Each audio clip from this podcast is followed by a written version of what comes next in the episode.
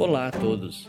Sejam bem-vindos ao Hora da Morte, um podcast realizado pela Liga Acadêmica de Cuidados Paliativos, LACP, da Universidade Federal do Triângulo Mineiro, através de um projeto de extensão. O Hora da Morte tem como objetivo apresentar e divulgar conhecimentos e informações relacionados aos cuidados paliativos e sua inserção e importância na formação profissional nos cursos de graduação e pós-graduação. Esperamos entregar a vocês um conteúdo sólido, claro e ao mesmo tempo amplo sobre as ações e possibilidades em cuidados paliativos. Nossa programação será, a princípio, quinzenal, onde abordaremos diversos temas, sempre com um convidado especializado em cuidados paliativos ou no tema a ser abordado. Teremos também a participação de um dos alunos, membros da diretoria da LACP, que irá interagir conosco expondo seu ponto de vista do paradigma do acadêmico.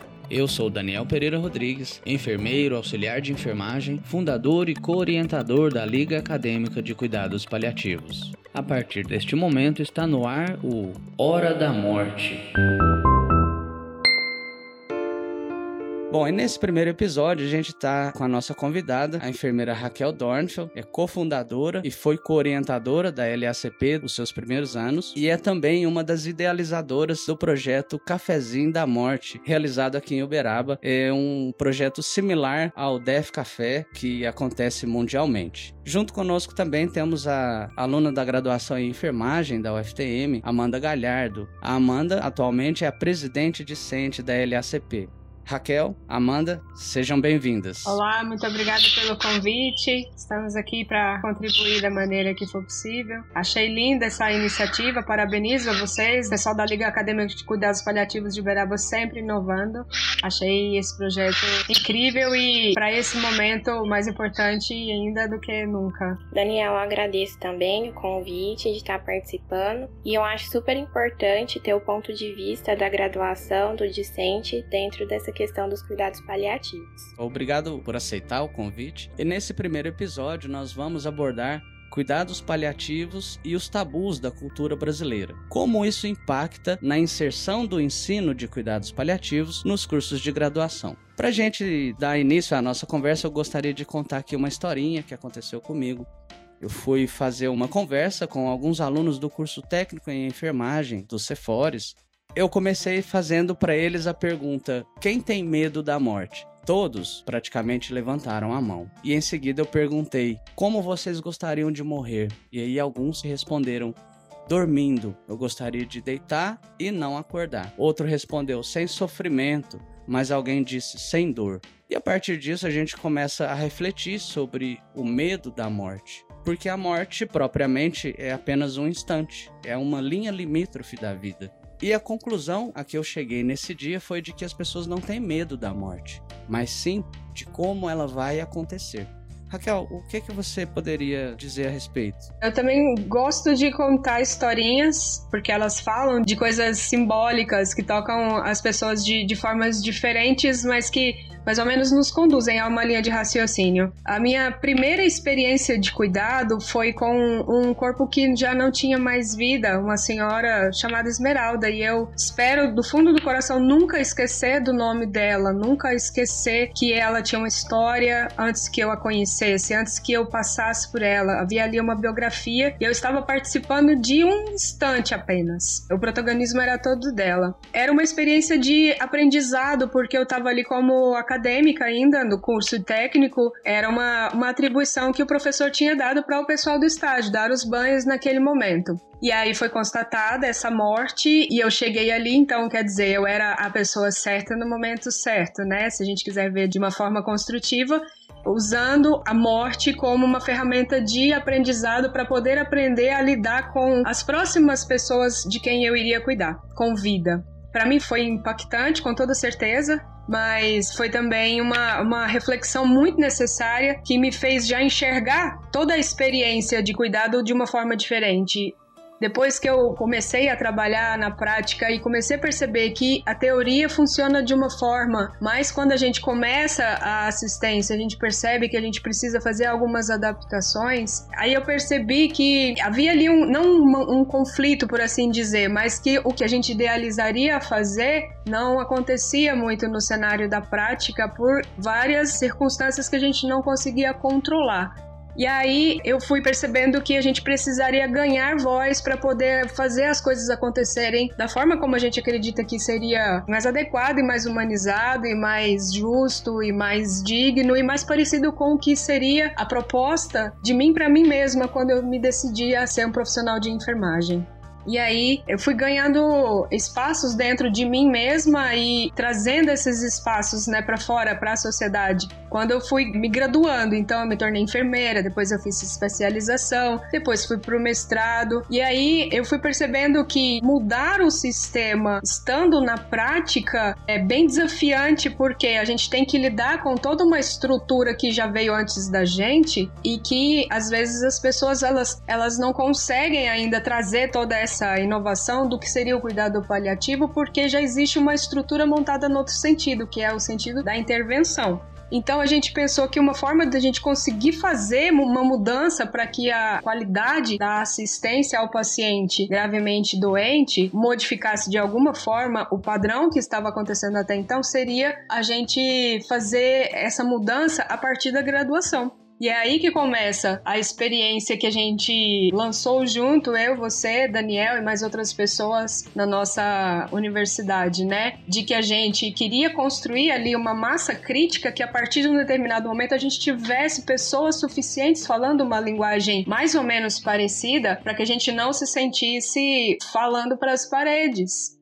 não só falando de cuidados paliativos, mas falando mesmo de dignidade, falando de autonomia, falando de princípios bioéticos, falando de humanização do cuidado, da assistência multiprofissional, esses conceitos todos que a gente vai agregando em torno da filosofia cuidados paliativos e que a gente percebia que não existia espaço para essas discussões nas grades curriculares. Não existia uma disciplina que fosse exclusiva para se discutir, por exemplo, tanatologia, cuidados paliativos. Existiam espaços que eram concedidos nos cursos, tanto de enfermagem como de medicina, terapia ocupacional, psicologia. Existiam espaços que eram concedidos por alguns professores que tinham uma visão mais integrativa, diferenciada, professores que vinham de outras realidades, por exemplo. E aí esses espaços foram sendo abertos. E é muito interessante que, assim, hoje existe muito mais abertura do que na época em que eu estava fazendo graduação, por exemplo. Durante quatro anos do curso de enfermagem, eu tive uma, uma aula a respeito de morte. Não foi nem sobre cuidados paliativos, foi sobre morte. Então foi durante durante a graduação toda, só uma vez disseram para nós, olhando nos olhos, que os nossos pacientes iriam morrer. E tudo aquilo que a gente programou fazer, as nossas ações, os nossos protocolos, os nossos diagnósticos, tudo aquilo que a gente direcionava de atenção para aquela situação de saúde, aquilo em determinado momento não ia funcionar a nosso contento, porque a morte é uma realidade. Então, hoje eu, percebo que esse espaço é, é bem mais, mais assim, é, a gente encontra mesmo, né, mais espaços espaços para se discutir isso e a gente não vê isso somente nas aulas, né, nos espaços mesmo abertos para discussões públicas a respeito, mas até mesmo nos, nas pesquisas que hoje saem, os TCCs que a gente faz parte das bancas, por exemplo, os alunos que procuram a gente e nos pedem alguma sugestão para temas de pesquisa, onde incluem essas conversas que antes eram todas colocadas para debaixo do tapete, mesmo na academia. Não se falava de morte nos TCCs na minha época época, somente um aluno de uma turma anterior à minha, em 40 alunos, fez um trabalho de conclusão de curso onde abordava o tema morte e ele foi considerado o esquisitão da faculdade. E veja bem, hoje em dia, em todas as turmas aparece pelo menos dois, três alunos que querem trabalhar esse tema de uma forma aprofundada, não só nas iniciações científicas, mas também nos trabalhos de conclusão de curso. Então a gente sabe que é um trabalho que ele poderia estar em outro patamar se outras oportunidades tivessem surgido, mas com as oportunidades que a gente teve, a gente já começou a cavar um espaço e isso está florescendo. Eu vejo dessa forma, né? Não sei o que a Amanda poderia nos dizer a respeito disso, que está lá na graduação agora teve uma grande melhora em relação a isso, de inserir durante a graduação, mesmo que não nas matérias curriculares comuns, o tema da morte, dos cuidados paliativos, mas ainda assim eu vejo que, até lembrei que você falou, né, do aluno diferentão da turma, até a Ana Cláudia Quintana também, num trecho do livro dela, ela cita que ela era vista, né, como diferente, como a louca que queria falar sobre morte, que queria tratar esses pacientes. Então, infelizmente, eu já senti isso dentro da graduação, quando você comenta com os colegas de turma, quando você comenta que você quer tratar desse assunto, falar sobre morte, quer tratar com dignidade o paciente diante da morte, isso ainda é visto como algo incomum. Por isso a importância né, da inserção do tema durante a graduação, mesmo que não nas matérias curriculares, mas que é importante a gente inserir um pouco, mas em outras atividades de extensão, de pesquisa, como você colocou, realmente eu vejo isso que tem muitas pesquisas hoje que tratam de algum aspecto, talvez não dos cuidados paliativos em geral, mas às vezes de alguma doença em específico que é elegível de cuidados paliativos ou de aspectos psicológicos, emocionais durante o luto. Então, temas que estão sendo inseridos na graduação aos poucos. Apesar dessas dificuldades, desse tabu ainda dentro da academia, é bem importante. Mesmo considerando todas essas modificações, a gente ainda consegue perceber, às vezes com bastante sutileza, outras nem tanto, o medo que as pessoas têm da morte. E isso é possível ver ainda dentro do espaço acadêmico. No meu ponto de vista, é um medo que a pessoa tem, não o profissional. O docente também tem medo de uma situação de morte. Eu me lembro que no período em que a gente estava começando com a liga e quando ela foi engajando e todo mundo começou a saber, conhecer sobre a liga de cuidados paliativos, alguns professores me tinham como referência. Várias vezes, algum professor mencionava alguma coisa, dizia alguma coisa durante a sua aula e pedia a minha confirmação de que aquela informação estava correta. Isso, obviamente, para o aluno é um reconhecimento de que o que ele faz está correto e todo mundo está vendo. Porém, me leva a questionar e até a me preocupar sobre como esse professor, esse docente, ele vai agir quando ele tiver que abordar por si próprio esse tema na sua aula. O que, que ele vai fazer? Ele vai se aprofundar, entender e levar esse tema? Ou por acaso ele vai se esconder e dizer não, eu não quero fazer isso porque eu não gosto. Há poucos dias, uma paciente nossa foi a óbito e uma colega disse: ela foi para um lugar melhor. Essas são frases clichês que a maioria das pessoas diz e no momento instintivamente eu disse para ela: "Como você tem certeza de que ela está em um lugar melhor?" E ela me respondeu: "Ah, eu gosto de pensar assim." Tá, mas você não tem como garantir isso. Então talvez você não deva dizer. E como a gente estava ali no ambiente de trabalho, eu falei: deixa quieto por enquanto, depois a gente conversa a respeito. Porque essas são algumas questões que, principalmente nós que trabalhamos com cuidados paliativos, que estudamos, lidamos, nós precisamos ajudar as pessoas a enxergar de uma forma mais coerente, mais racional esse apego à religião e a uma realidade utópica de que existe um paraíso talvez interfira na nossa aceitação da própria morte. Porque ao mesmo tempo que a pessoa acredita que quem morreu foi para um lugar melhor, ela também não quer falar sobre a morte. Sim me fez lembrar de uma situação onde eu fui convidada pelo pessoal da residência multiprofissional em saúde do idoso, aqui da nossa UFTM. Eu fui convidada por duas, duas pessoas diferentes, e então eram atividades que eu não sabia que seriam sequenciais. Uma aconteceu em uma segunda-feira e a outra aconteceu numa terça-feira. Eu me reuni com um grupo de idosos na segunda-feira para falar para eles a respeito de morte. Olha só o tabu.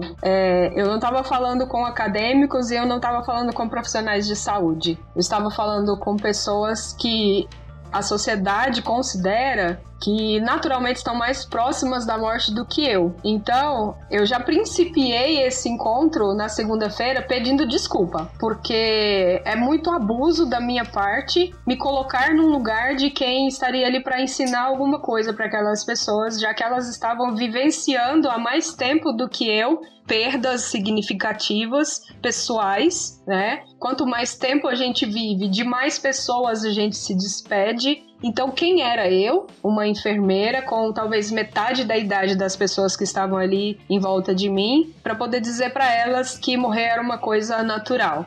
Então eu já cheguei nesse lugar de humildade pedindo desculpa porque eu estava ali para compartilhar um pouco da minha vivência profissional, mas como pessoa eu tinha muito mais a aprender ali naquele momento. Interessantemente, a atividade da terça-feira seria com um outro grupo em outro lugar e teve um dos, dos senhores que estava presente na segunda-feira que estava presente também na terça-feira. Como eu vi que a atividade funcionou muito bem na segunda-feira, falei, eu vou replicar com esse novo grupo, né? Chego lá, encontro esse mesmo senhor e ele fez questão de me dizer que ele tinha adorado a atividade no dia anterior, né? Que estava ali e feliz por estar me vendo novamente são as reboladas que a gente tem que dar na docência, né? A gente organizou uma atividade de uma forma, pensando em um público, pensando em uma interação de determinada forma, de repente uma pessoa vem e te quebra dessa forma, né? Você tem que se reorganizar naquele momento. O professor é também, de alguma forma, um artista, né? Ele precisa improvisar bastante com o que ele encontra na frente dele, porque o que a gente prepara para um encontro é direcionado para que aconteçam momentos controlados XYZ. E se algo ali sai do script, o professor tem que se reajustar. Então, aí nessa terça-feira a gente teve de novo esse momento e o que me marcou é que uma das pessoas que estava presente nesse segundo grupo, ela me confrontou a partir do momento em que eu falei para ela que a morte era um, um episódio natural de tudo que estava vivo e que a gente precisa trabalhar essa ideia, não com normalidade, é claro, a gente precisa continuar sentindo e percebendo a vida como um valor intrínseco e inegociável, inadiável, mas entender que a morte faz parte também desse evento, desse processo, né? Só morre o que está vivo. Ela me confrontou ela me disse: Você não sabe o que você está falando, você nunca perdeu alguém significativo. A morte nunca te cutucou, nunca doeu em você. Eu achei interessante porque ela fazer essa pausa dramática naquilo que eu estava ali discorrendo academicamente, né? Foi a mexida que eu precisava. Foi o momento que eu catei como uma isca mesmo para falar: não, então peraí, vamos falar agora aqui. Agora que vocês é que vão ser os meus professores, vamos falar sobre quais são as percepções que vocês têm a respeito disso. Sobre tudo isso que eu falei aqui. Como é para você estar perto da morte? Como é para você ter o seu parceiro de vida mais perto da morte hoje do que ontem? Como é para você imaginar que talvez ninguém vai te cuidar porque o teu parceiro pode morrer antes de você? Como que é que funciona isso? E foi um momento riquíssimo, foi um momento único na minha vida, de aprendizado para mim mesma, que eu, eu guardo isso numa caixinha de memórias especiais, sabe? As coisas que a vida me proporcionou através de encontros como esse são vivências que eu preciso multiplicar. Então, eu acho que mais importante do que a gente trabalhar um tema desse com muita cautela mesmo, com referências acadêmicas, com, é, com assim, com todo o cuidado que se deve ter academicamente, a gente não pode esquecer que a gente é pessoa e que pessoa tem medo e a gente lida com pessoas, pessoas que têm medo também. Então a gente tem que trazer a nossa humanidade também para essa conversa. Ela tem que ser uma conversa cuidadosa e embasada e também ser uma conversa que traz a nossa inteireza, o que para nós é significativo, porque isso abre o espaço para o outro poder falar também. E isso eu tô falando em todas as oportunidades. A gente deve abrir essa oportunidade no meio acadêmico, a gente deve abrir essa oportunidade nos nossos contatos familiares. A gente deve abrir essa oportunidade também quando a gente está na prática assistencial, dar uma pausa quando acontece alguma coisa significativa dentro da, da clínica, por exemplo, morre uma pessoa com quem a, a equipe tinha feito um vínculo, é preciso dar uma pausa. É preciso todo mundo respirar e perceber aquela falta que está acontecendo ali. Aquele, ah, existe ali um, uma coisa para ser, ser trabalhada, sentimentos que emergem mesmo. E se a gente não se permite dar essa pausa, se a gente só engole o choro porque vem o próximo paciente, corre o risco das pessoas que estão cuidando começar a adoecer, porque elas percebem que o fazer delas é automático. Não existe gente morrendo ali, existe só um despachar de tarefas. A gente não pode deixar cair na, nesse automatismo, nesse mecanicismo. Por mais que a gente tenha cada vez menos tempo para fazer cada vez mais coisas, o nosso fazer precisa ter sentido, porque a gente modifica a vida das pessoas com as nossas ações. Esse deve ser o nosso cuidado em todos os momentos. Então, acho que quando a gente está falando de tabu, a gente está falando disso, de eu sou profissional que emerge de uma cultura que traz a morte como tabu. Como minha família via a morte e como as perdas foram trabalhadas na minha família, na minha cultura, na sociedade de onde eu venho, é claro que eu vou trazer isso para minha prática também. É claro que eu vou trazer isso para minha fala como docente também. São os filtros que a gente tem e que a gente precisa ter é, uma capacidade de autoanálise, né? Como é que eu tô vendo isso aqui? Eu preciso ter abertura para que outras visões permeiem a minha visão também, porque não é o meu jeito de entender a morte que vai fazer diferença na vida daquela pessoa lá na ponta, na assistência ou no, na graduação mesmo. É para ela o que na, na cabeça dela, de que forma ela vai encaixar todas as experiências de outras pessoas de que forma que ela vai elencar essas experiências é que vai ser significativo. A minha fala vai ser só um, uma das pecinhas nesse quebra-cabeça. Mas pode ser uma pecinha que não encaixa de jeito nenhum com as crenças dessa pessoa. Esse deve ser o meu cuidado. E essas questões, elas são muito pouco abordadas nos cursos de graduação, e eu posso dizer por experiência que em todos os cursos. Talvez os cursos de psicologia, que tem algum professor que trabalhe nessa linha de pesquisa, abordem um pouco mais. Mas, de um modo geral, os cursos não trazem isso para a formação. Essas são experiências que a gente adquire na prática mesmo, né? A ressignificação da morte através da vivência da morte do nosso paciente. Porque isso emerge na gente sentimentos que, em outras situações, a gente tende a relegar a segundo plano.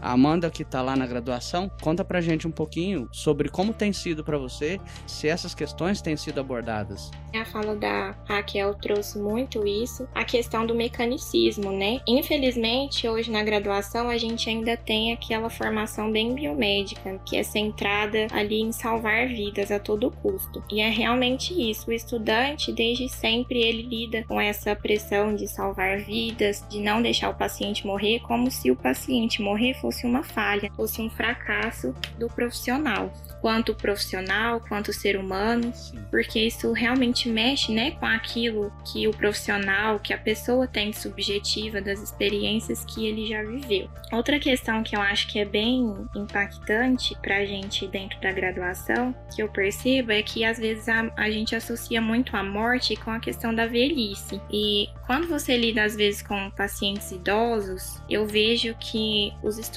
de graduação têm uma tendência a pensar mais sobre isso, ainda de uma forma bem restrita, de uma forma bem é, isolada, né? Aquela questão de querer afastar os sentimentos em relação, é, se tornar frio diante daquilo. Mas quando se trata, por exemplo, de cuidados paliativos, em que você não vê apenas pacientes na fase idosa de vida, né? A gente percebe que tem um tabu maior ainda, né? De interrogação do porquê a vida foi interrompida naquele momento, do que poderia ter acontecido e o que a gente poderia ter feito para prolongar essa vida. Dentro da graduação, o que eu percebi assim de experiência pessoal que me ajudou a abordar esse assunto foi abordar essas questões até mesmo com os meus colegas de turma, né? Que a gente não tem essa imersão nesse assunto durante as disciplinas. Como o Daniel falou, a gente às vezes vê professores de psicologia que abordam bem superficialmente em questão da morte, do luto,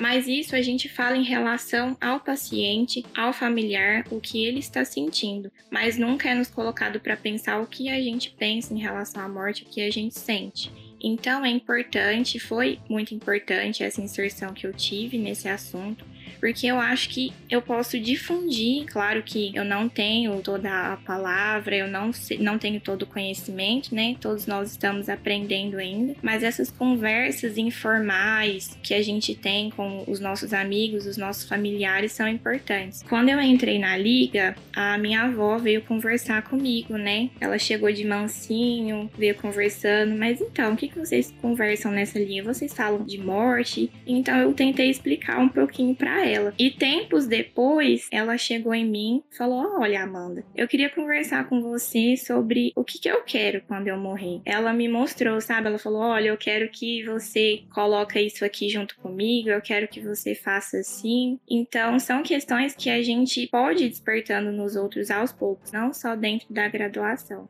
uma história verídica de algo que a gente deve, inclusive, ter como um dos objetivos nossos. Porque, como profissionais da área de saúde, somos também educadores e precisamos difundir esses conhecimentos que a gente adquire para outras pessoas, não somente outros profissionais, mas para a população de um modo geral. Né? Onde eu aproveito o link, porque a gente veio percebendo que a Liga Acadêmica de Cuidados Paliativos é aberta, né, um projeto de extensão, então várias pessoas da comunidade mesmo se interessavam em fazer parte das atividades e os eventos sempre tinham uma adesão muito interessante, pessoas que depois reverberavam as falas e as ações ali nos, nos nossos eventos e a gente percebeu que talvez tivesse chegado um momento onde esse assunto pudesse ser, ser levado até um pouco mais longe mesmo, para fora do meio acadêmico. E aí foi quando começou a surgir a ideia de a gente fazer um projeto semelhante ao que é o Death Café, que é uma, uma iniciativa que começou a acontecer por um sociólogo suíço, Bernard Cretas,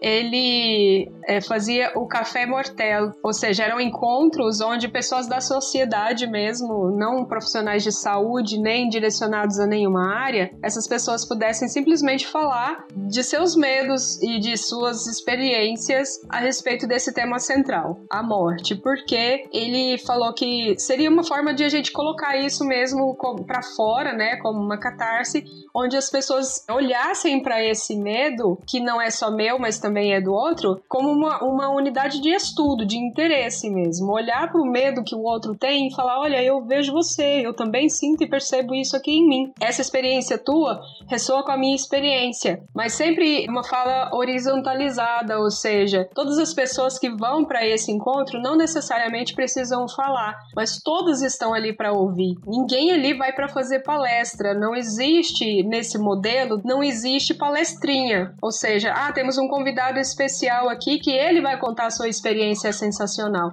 Não, são pessoas comuns, todas as pessoas da sociedade comum que vão ter o seu lugar de fala e, e aproveitar para escutar, porque é muito curativo escutar a respeito dessas experiências e sentir ali um espaço de segurança mesmo, onde essas experiências pudessem ser colocadas à mesa com segurança, ou seja, ninguém vai tirar sarro do que eu estou sentindo e pensando, de como eu vivenciei esse momento, e esse momento não vai sair daqui. Ou seja, não são eventos que são utilizados para fins de pesquisa, por exemplo. Ninguém passa um questionário ali para falar como é que você lida com a morte. Não são gravados áudio e vídeo, por exemplo. É, a gente toma bastante cuidado para não divulgar fotos sem autorização, porque pode ser que uma pessoa que esteja ali não, não queira dizer para o mundo inteiro que estava numa reunião a respeito disso, por exemplo. Na nossa experiência, quando a gente conseguiu finalmente fazer o encontro aqui em Uberaba, que foi há pouco tempo, antes da gente começar com as medidas de distanciamento social, a gente conseguiu fazer a primeira edição do nosso que a gente resolveu não chamar de Diet Café por sermos entusiastas da língua brasileira brasileira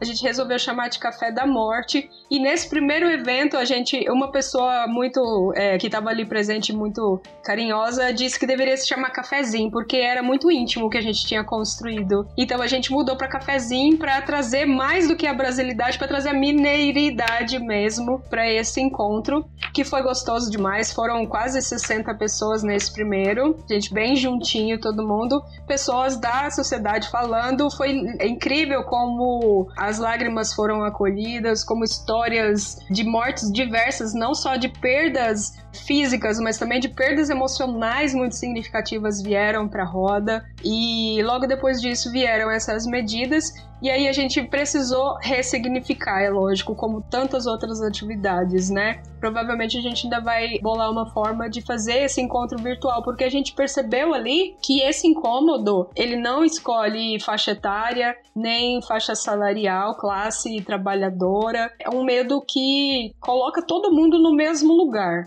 Todas as pessoas têm medo de deixar de existir, de deixar de ser. Eu trabalho esse medo de formas X ou Y, mas esse medo também está em mim. Quando eu consigo reconhecer isso no outro, né, que o outro também precisa trabalhar essas questões e de que forma ele tá lidando com isso, isso pode ser muito consolador para minha experiência, que até então eu achava que era uma experiência solitária, era uma experiência que só doía em mim. Eu vi que trazer esse assunto mesmo para um lugar onde as pessoas se sentassem e só isso fosse o assunto mesmo, com toda sinceridade, sem floreios, não é, olha, vamos falar sobre isso, mas dá azar falar sobre morte. Não, nós aqui vamos falar sobre morte mesmo, é esse o tema. Muita gente que tava ali chorou e riu e falou que quer participar de todos os outros momentos onde seja possível acontecer. Eu vejo que as pessoas querem falar a respeito disso, elas só não encontram o espaço. Então, eu vejo nossa importância como profissionais não no sentido de, olha, como nós sabemos lidar bem com a morte,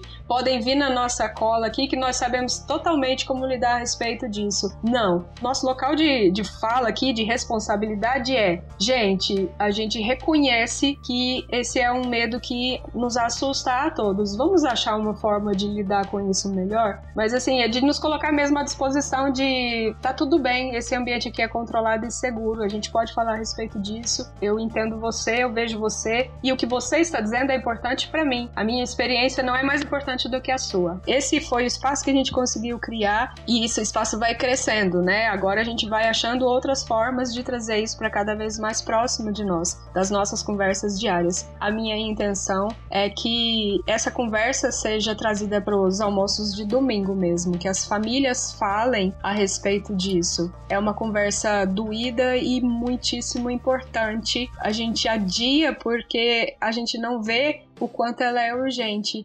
E nesses tempos agora que muitas perdas podem acontecer e estão acontecendo, né, com tantas mortes que estão acontecendo por conta de uma doença, pode ser que a gente não tenha tanto tempo quanto a gente imagina para ter essas conversas importantes, né? Elas se tornam ainda mais urgentes. A gente precisa falar a respeito disso. Do que eu quero, não é o que eu quero fazer antes de morrer, mas o que eu quero viver ainda e eu exijo viver. Eu quero viver com inteireza, eu quero viver com plenitude, eu quero realizar, eu quero que a minha vida faça sentido, que a minha vida faça diferença no mundo. Então, de que forma eu quero me expressar? Qual é a minha verdade? O que eu trago para o mundo? Qual é a minha experiência, a minha história? Eu preciso falar disso. Todo mundo precisa falar disso e precisa é, encontrar um ouvido para acolher isso, né? Sim, Raquel, você trouxe uma questão bastante interessante que é sobre a validação dos sentimentos, né? A morte, ela faz com que nós nos aproximemos de alguns sentimentos que nenhuma outra situação é capaz de fazer, como a perda de alguém importante, ou mesmo citando um outro exemplo que eu vivenciei recentemente, ou mesmo a perda de um animal de estimação.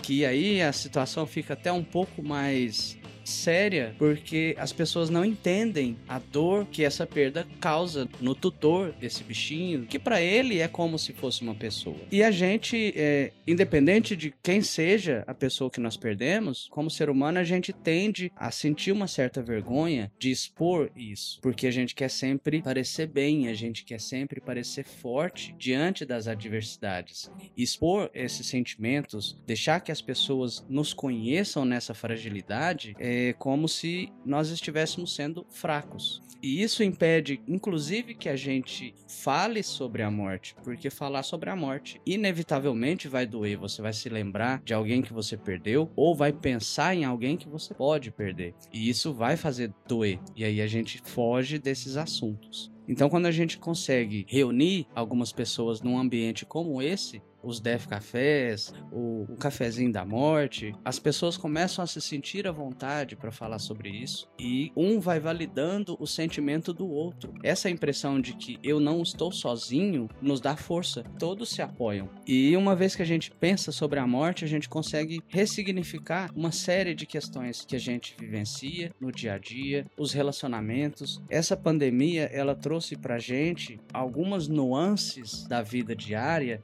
que foram se perdendo ao longo do tempo, com toda a cobrança da sociedade, a necessidade de estar sempre produzindo alguma coisa. Essas cobranças da sociedade foram fazendo com que pequenas coisas perdessem o, o sentido ou tivessem menos tempo para que acontecessem. Percebo que as pessoas conseguem hoje estar mais próximas. Tenho lido algumas frases, relatos de pessoas que estão em quarentena dizendo que agora tem mais tempo para passar com os filhos, almoçam e jantam com a família, têm tempo para brincar, para observar o crescimento dos filhos ou para aproveitar a companhia do seu cônjuge, e isso é muito importante. Eu tenho a impressão de que quando a situação normalizar, que esses pequenos acontecimentos que outrora eram relegados, eles vão ter outro significado na vida das pessoas. Você mencionou também sobre o sentido que as pessoas dão para a própria vida. Me fez lembrar de uma frase muito importante para minha vida pessoal, que a Ana Cláudia Arantes também disse, que é a seguinte: o que mais fará falta na morte de alguém importante é o olhar dessa pessoa sobre nós, pois precisamos do outro como referência de quem somos. Se a pessoa que eu amo não existe mais, como posso ser quem sou? Trazendo isso para minha vida pessoal, eu tive uma perda devastadora na minha vida, que foi da minha mãe.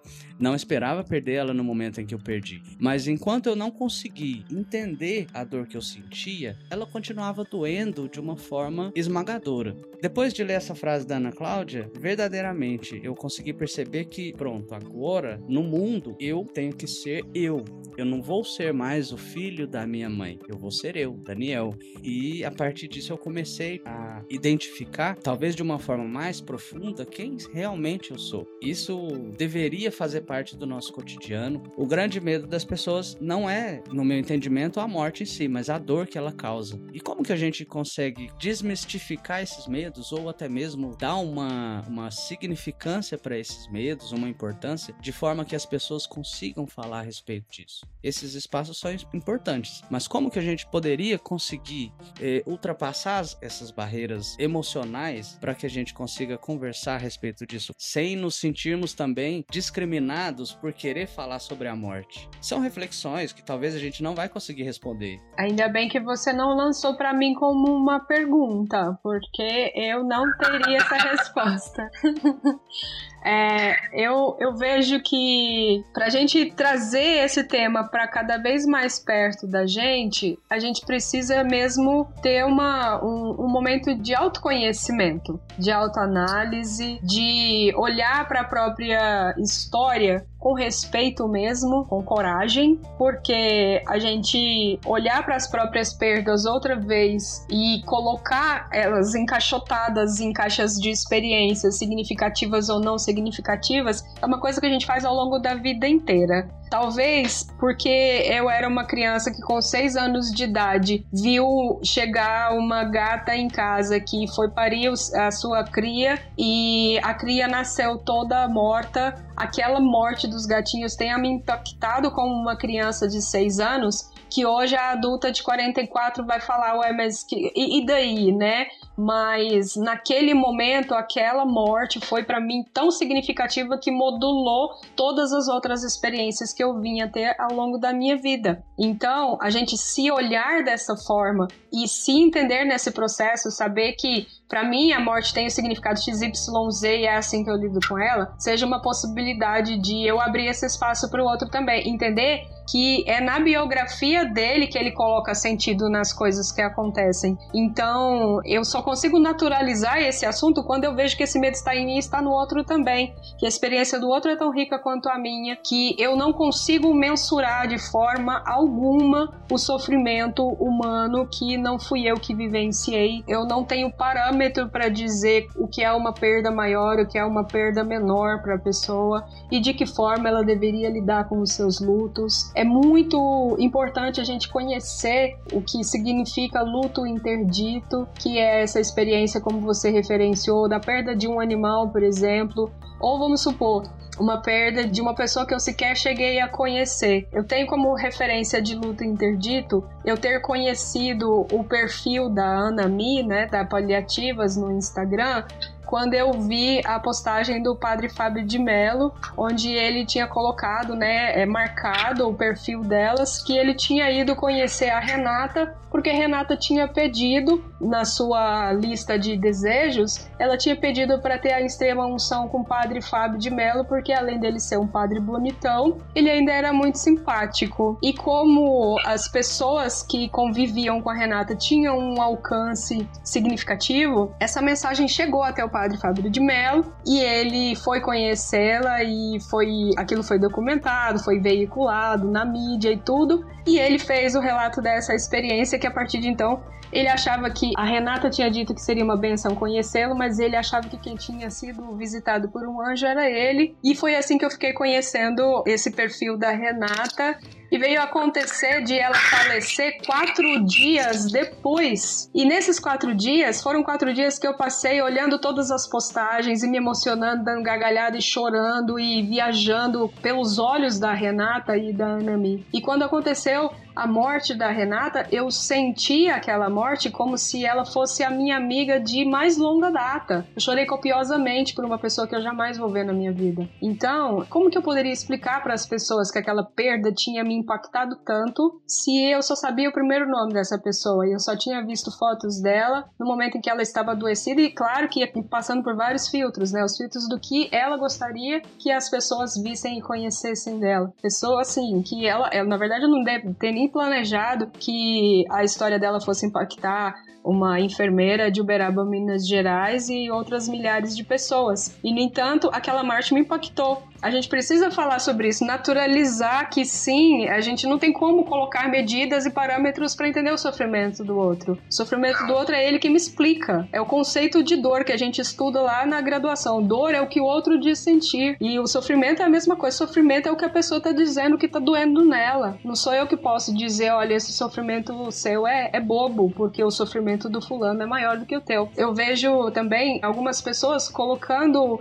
um pouco de glitter na situação né, aquelas pessoas da positividade tóxica, dizendo que a pandemia é uma oportunidade de reflexão da nossa história, de reconstrução da nossa psique como uma humanidade melhor, mas essas pessoas não, talvez não percebam que elas estão falando de dentro de uma bolha, que para muitas pessoas não está sendo suave, não está sendo nem um pouco fácil passar por esse momento e elas nem estão tendo algumas vantagens que a gente tem, como por exemplo, acesso a saneamento básico, acesso à internet, acesso à assistência médica. Para algumas pessoas está muito brabo e para elas não vai existir um mundo melhor depois da pandemia. Vai existir um mundo onde elas enterraram seus mortos e que não tem certeza do como vai continuar a vida delas. Como é que eu vou naturalizar o tema morte com essas pessoas para quem a morte impactou tanto, tão significativamente nesse momento? Entendendo que o sofrimento dela não é mensurável. Eu não posso relativizar de forma alguma. A perda de uma pessoa ou de 10 pessoas ou de 16, 17 mil pessoas dói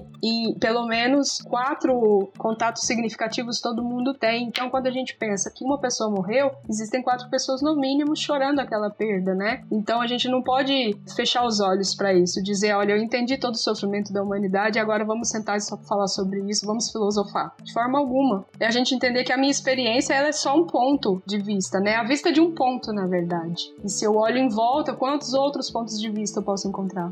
Você tocou nessa questão da vulnerabilidade, né?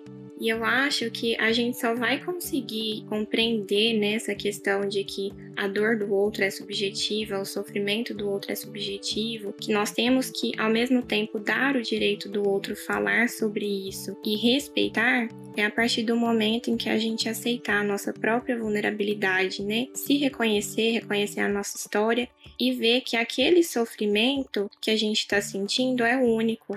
Nesse momento de sofrimento em que a gente percebe que o outro às vezes não está compreendendo o que a gente está sentindo. Então, que isso sirva, né, para que em outros momentos a gente consiga compreender e ajudar o outro da forma subjetiva que ele precisa. E correlacionando dentro da graduação, apesar desse modelo biomédico, da gente pensar sempre na cura, em salvar vidas, em que a gente é um ser humano infinito, que a gente nunca vai morrer, a gente, pelo menos o que eu vejo dentro da minha realidade, né? Lógico que a gente não pode falar de forma geral, mas é que Além disso, alguns buscam uma melhora na qualidade do cuidado com o ser humano em si, não só com o paciente que está naquele momento ali no hospital, porque ele não é só aquilo, não é só a doença que ele está passando, mas vem tentando melhorar quanto profissional para dar assistência necessária, assistência digna para esses pacientes. Mas acho que se a gente partir também desse ponto de que nós também não somos apenas profissionais, não somos apenas acadêmicos de enfermagem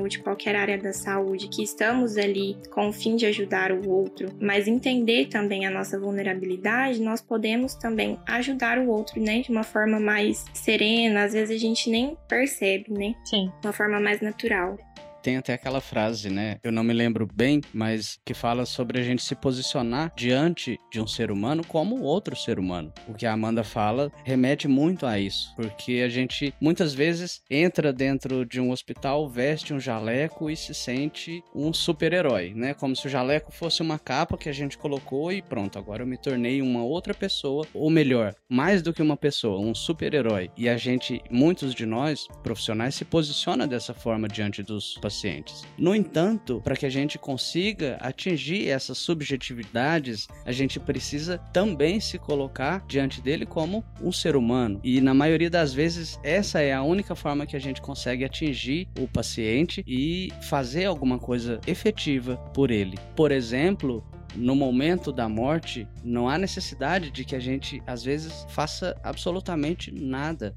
Basta ficar ao lado do paciente, do seu familiar, que muitas vezes pode estar ali presente, tem condições para isso. Só isso já representa muito. Ele já sente em nós um apoio, embora a gente esteja simplesmente aguardando o momento de desligar aparelhos retirar dispositivos, etc. Uhum. Esse é o a frase que é o título do livro escrito, né? Uma série de palestras da Cicely Saunders. O título é Velai comigo ela fala que a atitude que se deve ter diante de uma pessoa que está em sofrimento, muitas vezes é de velar mesmo. E velar é um verbo que tem significados muito especiais. Tá acima até mesmo de cuidar, porque às vezes não há uma ação de cuidado ali, mas existe uma vigília, existe um estar presente, existe uma, uma atenção silenciosa. E isso pode ser o diferencial que a pessoa precisa da tranquilidade tranquilidade que ela precisa ter para enfrentar esse momento que para ela é o momento limite, né? O momento da despedida. Não precisa de uma ação, né? Isso. Apenas de uma atitude. Isso, exato. E essa atitude de velar, a atitude de, de vê-lo, de, de estou aqui com você e você não está só. Cicely sempre é uma inspiração para nós, né? De como se deve pensar as, as ações de cuidado quando a gente está diante de uma pessoa que está gravemente enferma, que está passando pela despedida. O olhar dela é muito permeado pela religiosidade, sim, mas tem também uma, uma secularidade de que ela compreende que as pessoas que não têm uma crença têm também um sentido profundo espiritual em si, de que a vida tem um significado e um sentido. Então, é, ler esse livro é comovente, é uma sugestão que eu deixo para todo mundo. Um livro fininho, gostoso, que se chama Velai Comigo. Esse é aquele que você vai me emprestar, né? Ai, que medo, vou sim. não, eu vou, eu vou comprar o meu. Tá bom. Coração chega até parar de bater. Eu quero agradecer muito a participação da Raquel e da Amanda. Eu agradeço também por esse convite. Eu acho que é uma oportunidade da gente crescer ainda um pouco mais nas nossas ações. Espero que tenha sido proveitoso para o pessoal também. E estamos juntos sempre. Eu também agradeço a oportunidade de participar do podcast. Também acho que é um ambiente que a gente possa usar para colocar em prática tudo isso que a gente falou, né? Abrir a nossa vulnerabilidade e ajudar ajudar o outro a abrir a sua também. E sempre que estiver disponível, que precisar, estamos aí. E para a gente finalizar esse primeiro episódio do Hora da Morte, eu quero deixar essa frase da Ana Cláudia Quintana Arantes. O que mais fará falta na morte de alguém importante é o olhar dessa pessoa sobre nós, pois precisamos do outro como referência de quem somos. Se a pessoa que eu amo não existe mais, como posso ser quem sou? Agradeço a todos vocês. O Hora da Morte vai acontecer quinzenalmente, sempre trazendo temas relacionados aos cuidados paliativos, morte, finitude, luto e assuntos relacionados. Obrigado a todos, um abraço, bons momentos.